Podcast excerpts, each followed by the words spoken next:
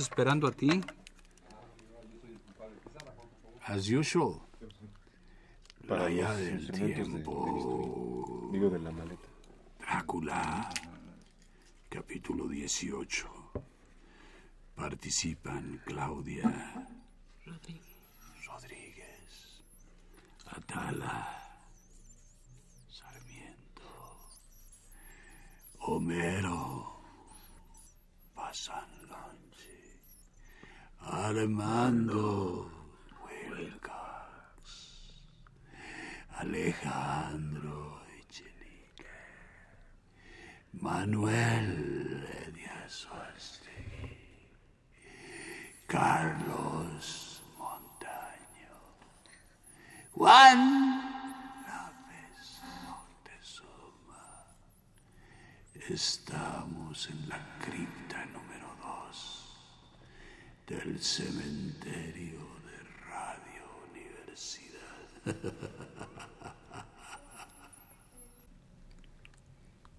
El Consejo Nacional para la Cultura y las Artes y Radio Universidad presentan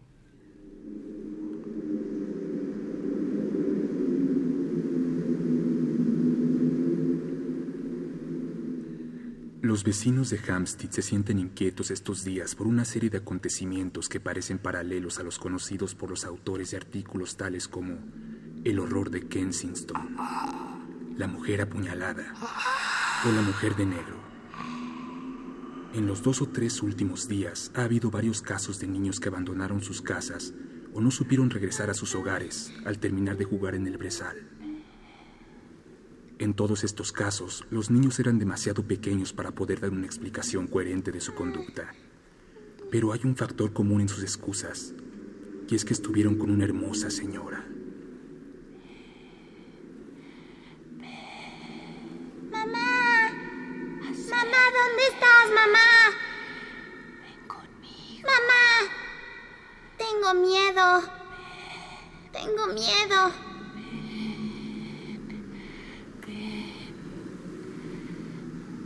¿Dónde estás? Déjame abrazarte. Sí. Ya voy.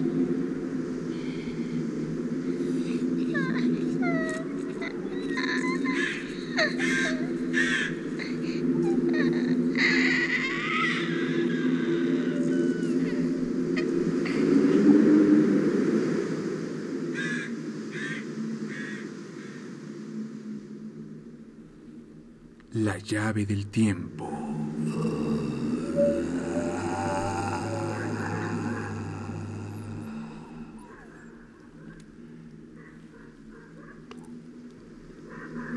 Clave del tiempo.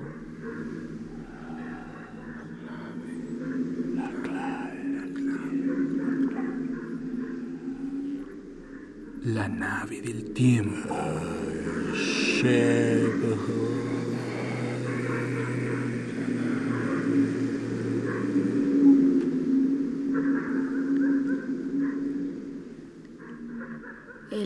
Del tiempo.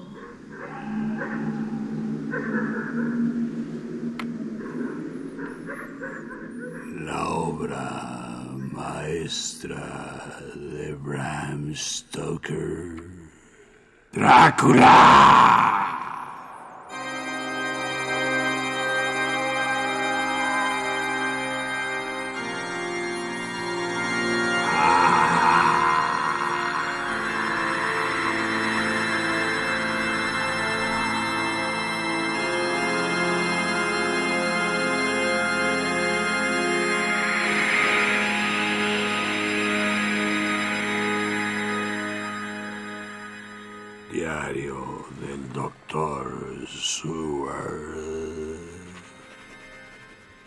Verdaderamente, no parece que las cosas tengan final. Me estaba reintegrando al trabajo con el entusiasmo de antes, de forma que habría podido decir que la herida que me había dejado la muerte de Lucy se estaba cicatrizando. Sin embargo, todo ha vuelto a abrirse, y solo Dios sabe cuál será el final. Tengo la impresión de que Van Helsing sí lo sabe, pero solo revela lo imprescindible para despertar la curiosidad. Ayer fue a Exeter y pernoctó ahí. Hoy ha vuelto y casi irrumpió en la habitación a eso de las cinco y media, poniéndome en las manos el Westminster Gazette de ayer tarde. Ah, ¿Qué piensa de eso? Mire, mire aquí. Niños extraviados en Hampstead. y mire, se describen unas pequeñas heridas redondas en el cuello. Y bien, Iguales que las de la pobre Lucy. ¿y cómo se explica? Sencillamente, porque hay una causa común. Fuera lo que fuese lo que la hirió a ella, los ha herido a ellos. Eso es eh, cierto indirectamente. ¿Qué quiere decir, profesor? Pretende decirme, amigo Jean, que no tiene ninguna sospecha sobre lo que ha ocasionado la muerte de la pobre Lucy. Después de todos los indicios que yo le he brindado, además de los mismos acontecimientos. Mm, Una postración nerviosa a causa de una gran pérdida o gasto de sangre, doctor. ¿Y cómo se ha perdido o gastado esa sangre? No, no sé. No sabe, ¿verdad? No. Usted es un hombre inteligente, amigo Jean. Gracias, doctor. Razona bien y su perspicacia es sagaz. Pero tiene, sabe, tiene demasiados prejuicios. No deja que sus ojos vean y que sus oídos oigan. Y lo que está fuera de su vida diaria carece de importancia para usted. ¿No cree usted que hay cosas que no entiende y que sin embargo existen? Que algunas personas ven cosas que no ven las demás.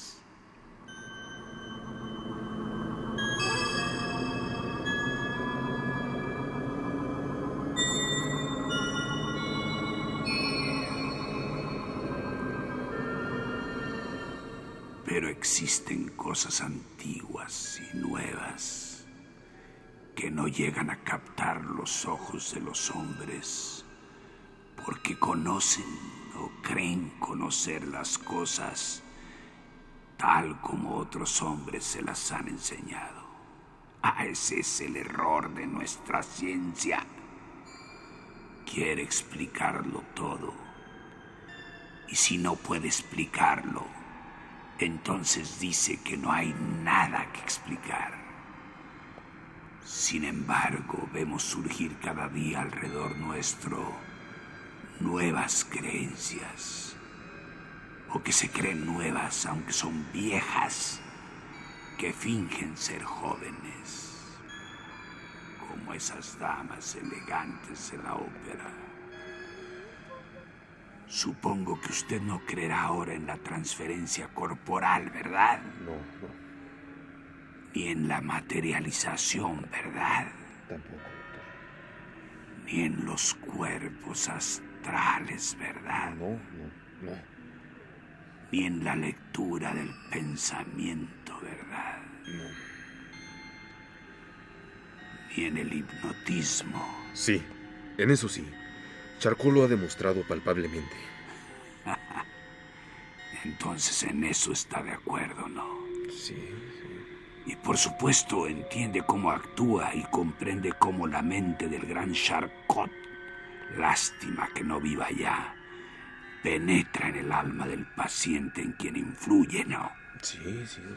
Entonces, amigo Jean, debo suponer que acepta sencillamente el hecho y se contenta con dejar en blanco desde la premisa a la conclusión. Pues sí. Pues explíqueme, explíqueme, porque soy un estudioso del cerebro. ¿Cómo es que acepta usted el hipnotismo y rechaza la lectura del pensamiento? Permita que le diga, amigo mío, que hay cosas hoy día en la ciencia de la electricidad que habrían sido consideradas impías por los mismos hombres que descubrieron la electricidad. Y que ellos mismos, de haber vivido no mucho antes, habrían sido quemados por brujos.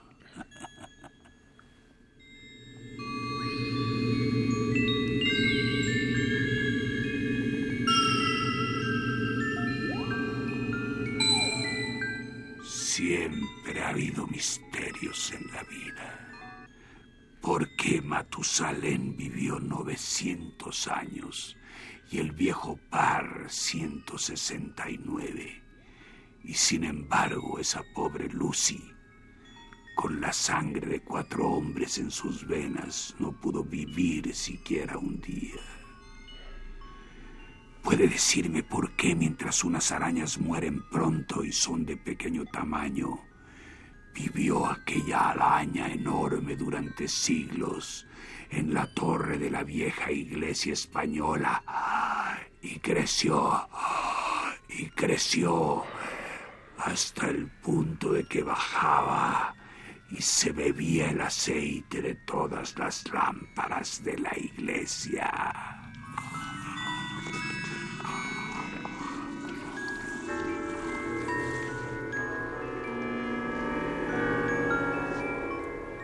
Puede decirme por qué en las pampas y en otros lugares, en las selvas de México, por ejemplo, hay murciélagos que salen de noche y les abren las venas al ganado y a los caballos y les succionan toda la sangre.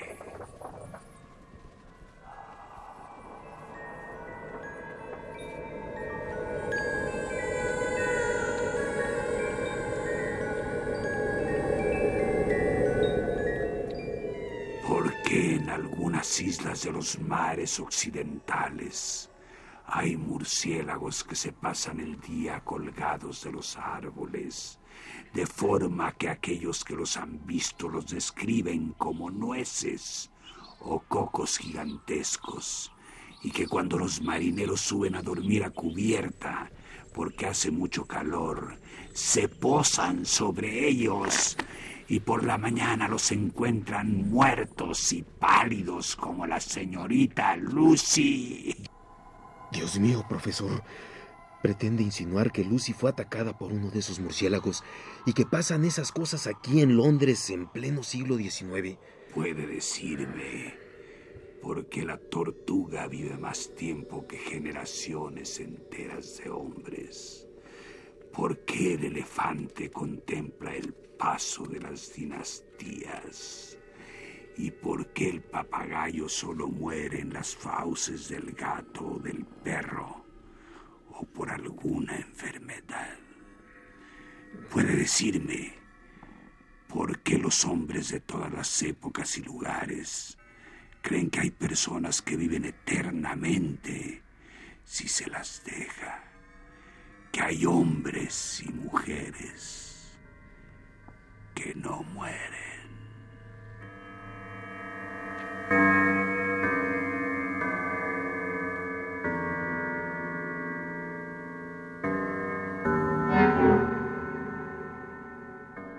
Todos sabemos, porque la ciencia así lo atestigua, que ha habido sapos encerrados en las rocas durante miles de años ocultos en agujeros muy pequeños, donde solo cabían ellos, desde que el mundo era joven.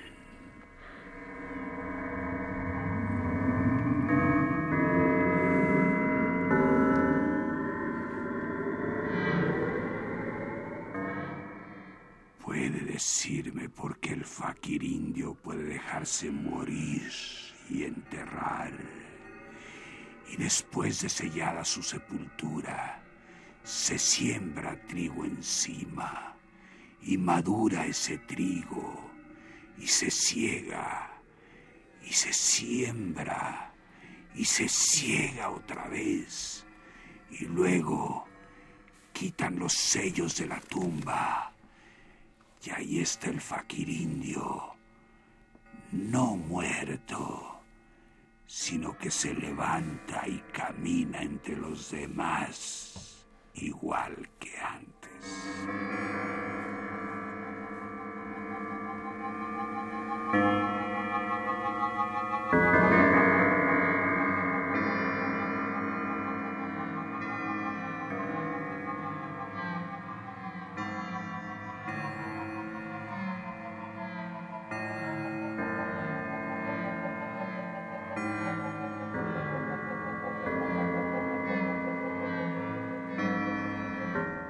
Profesor, dígame cuál es la tesis a fin de poder aplicar su ciencia a medida que avanza en sus explicaciones. En este momento voy mentalmente de un punto a otro, igual que siguen los locos una idea. Me siento como un novicio avanzando por un Senegal en medio de la niebla, saltando de un matojo a otro en un esfuerzo ciego por seguir andando sin saber a dónde voy. Ese es un buen símil. Bueno, se lo diré. Mi tesis es la siguiente. Quiero que crea. ¿Que crea qué? Que crea en cosas que no puede creer. Permita que le ponga un ejemplo. Una vez oí decir que un americano definía la fe así. Aquello que hace que creamos en cosas que sabemos que no son ciertas. Al menos comprendo perfectamente a ese hombre. Quería decir que debemos tener una mentalidad abierta y no permitir que una pequeña verdad obstruya el curso de las grandes verdades como una pequeña roca obstruye el paso del tren. Primero tenemos la verdad pequeña. Bien, conservémosla y valorémosla. Pero no debemos permitir que crea que es toda la verdad del universo. Entonces, eh, lo que quiere decir es que no deje que ninguna convicción previa turbe la receptividad de mi mente respecto de alguna cuestión extraña. ¿Entiendo correctamente la idea? Sigue siendo usted mi alumno predilecto. Gracias, doctor. Merece la pena enseñarle a usted. Ahora que está preparado para entender tiene dado el primer paso. Cree ahora que esos pequeños agujeros observados en el cuello de los niños los ha producido la misma causa que se los produjo a Lucy. Supongo que sí. Ah, pues entonces se equivoca. Ah, ojalá fuese así. Pero no. Es peor. Mucho peor. En nombre de Dios, profesor Van Helsing, ¿qué quiere decir? Nos ha hecho la propia señorita Lucia.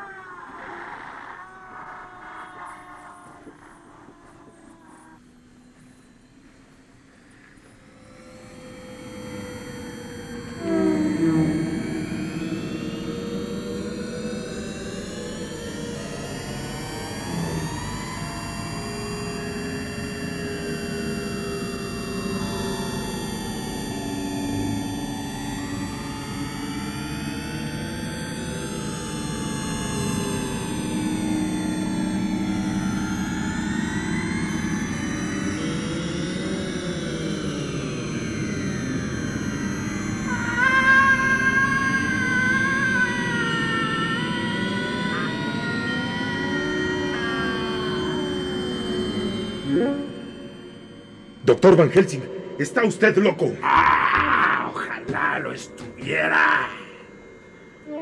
Sería más fácil sobrellevar la locura que una verdad de esta naturaleza.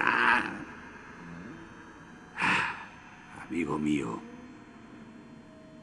¿por qué cree que doy tantos rodeos? ¿Por qué tardo tanto en decirle una cosa tan simple? ¿Acaso porque le odio, porque le he odiado toda mi vida? ¿Acaso quiero causarle dolor? ¿Acaso porque quiero vengarme después de tantos años por haberme salvado de una muerte espantosa? Ah, no. Perdóneme, doctor, perdóneme. Amigo mío, no es sino porque quería decírselo con dulzura. Pues sé que usted amaba a Lucy. A esa dama encantadora. Pero ni siquiera ahora espero que me crea. Es muy difícil aceptar sin más una verdad abstracta, pensar que quizás sea posible cuando siempre hemos creído que no lo es. Y más difícil aún es aceptar una verdad tan triste y tan concreta, sobre todo de una persona como la señorita Lucy. Esta noche se lo probaré. Se atreve a venir conmigo. El argumento es sencillo. No se trata de un raciocinio de locos esta vez, de saltar de mata en mata en medio de la niebla. No. Esta noche pasaremos el tiempo usted y yo en el cementerio donde Lucy está encerrada. Esta es la llave de su panteón. Me la dio el sepulturero para que se la entregase a Arthur.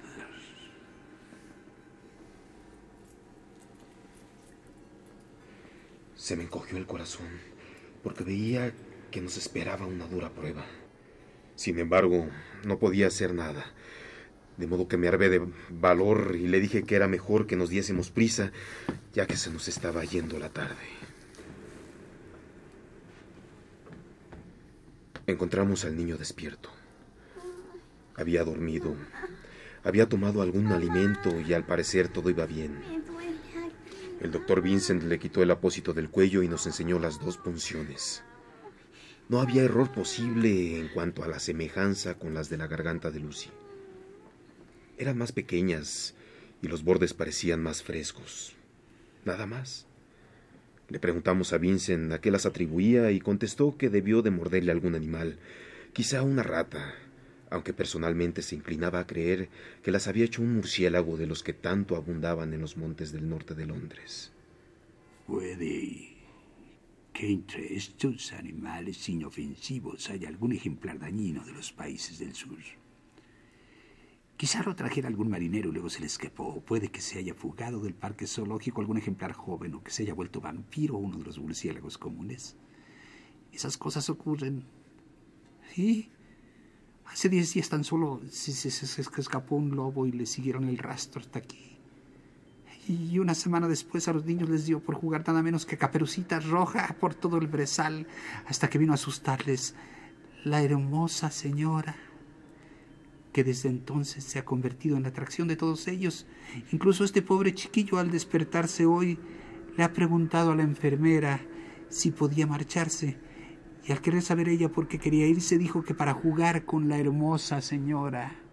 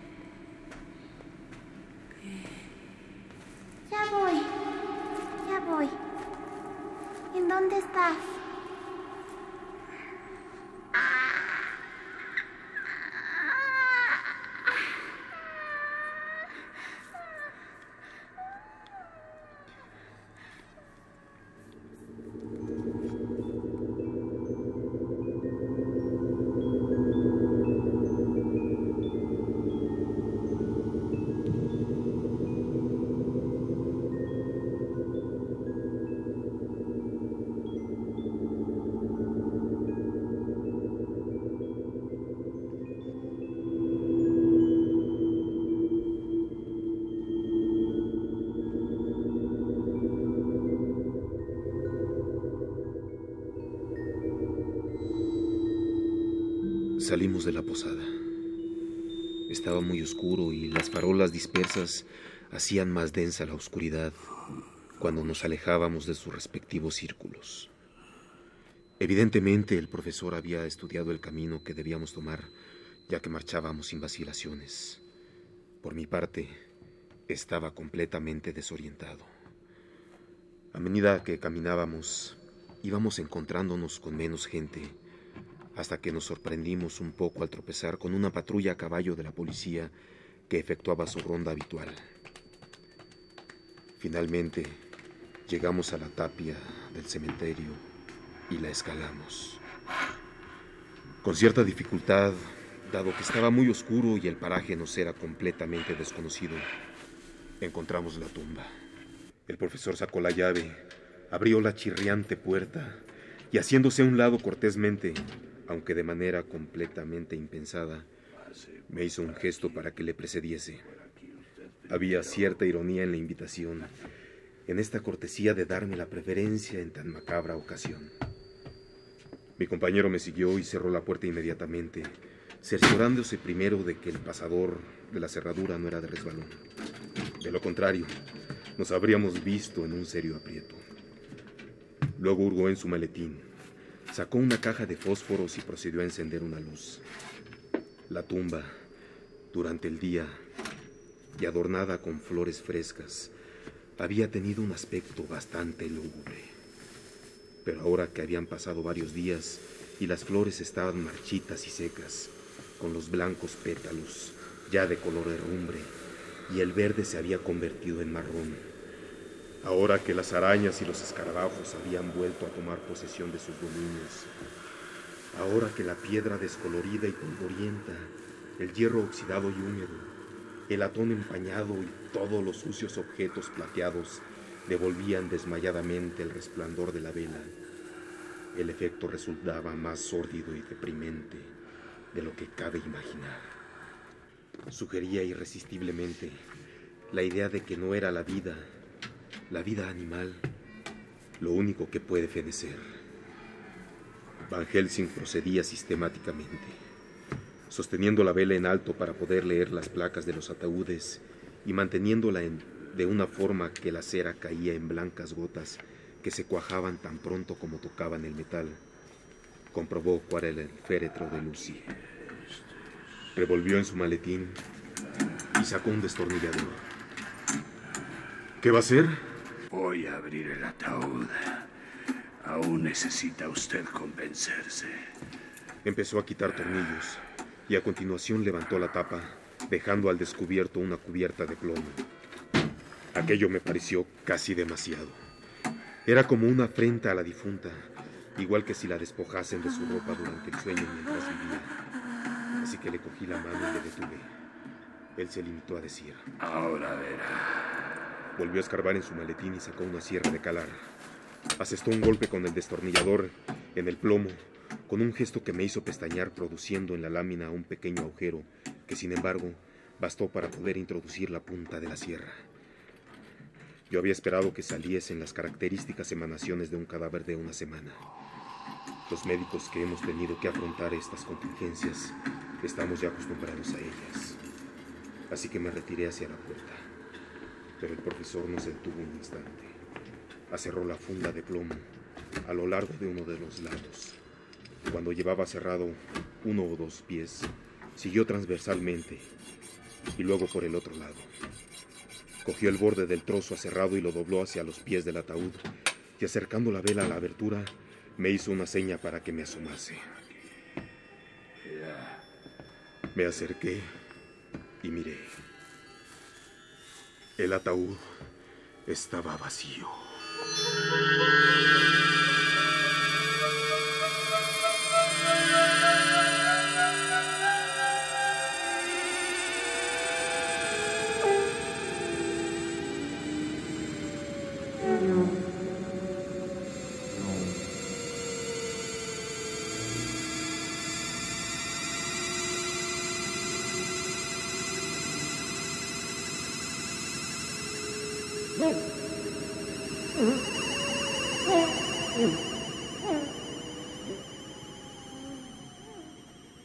Consejo Nacional para la Cultura y las Artes y Radio Universidad presentaron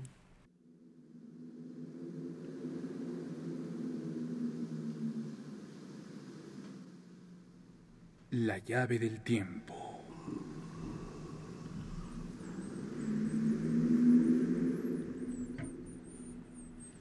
La clave del tiempo.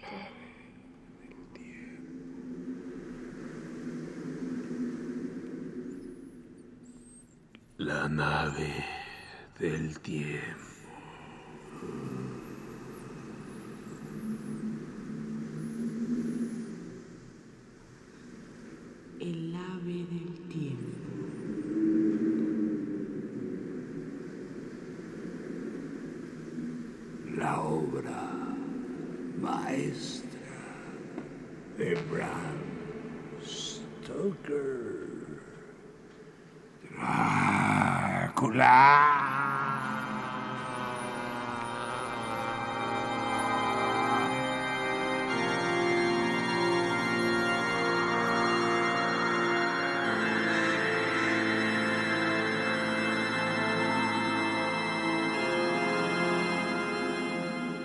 Traducción de Francisco Torres Oliver, Ediciones B, Libro Z, Libro Amigo.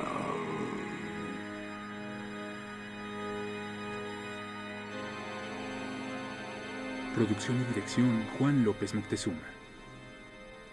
Como el Dr. Seward, Armando Wilcox. como el Dr. Van Helsing. Juan López Moctezuma. Música original de Manuel Díaz Suástegui y Emiliano de la Vega. Musicalización Manuel Díaz Suástegui. Realización técnica Carlos Montaño.